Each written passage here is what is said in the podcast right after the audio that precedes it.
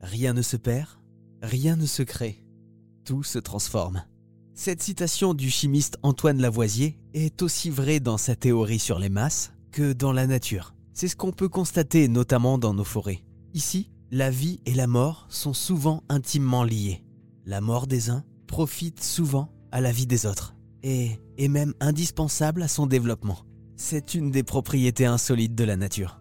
Et on en parle avec Nathanaël Roussel, gestionnaire forestier dans les Pyrénées centrales. Il travaille avec l'association Nature en Occitanie. À chaque instant, euh, vous avez des, des myriades, des, des centaines de milliers d'êtres vivants qui disparaissent, qui meurent et qui, qui permettent de faire le, le fertilisant et euh, de, de, de nourrir les, les, nouveaux qui apparaissent. Donc ça va être euh, à l'échelle microscopique des champignons, des bactéries, puis ensuite des insectes, des arthropodes qui vont consommer ces champignons, puis ensuite après des, des coléoptères qui vont manger du, du, bois mort qui est tombé d'une branche sèche, puis des, des pics ou des oiseaux qui vont venir manger les larves de ces insectes-là, et ainsi de suite, et, et jusqu'à jusqu'à nous, l'homme, le, on va dire, le, voir les, les super prédateurs qui vont être euh, en bout de chaîne alimentaire.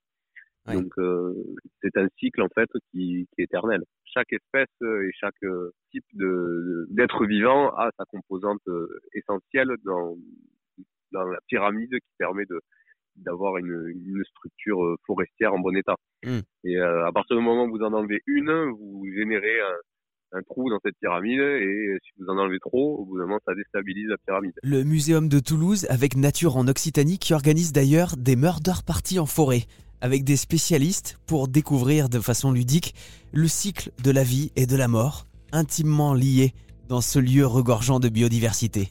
Pour toutes les infos, c'est sur le site du Muséum de Toulouse.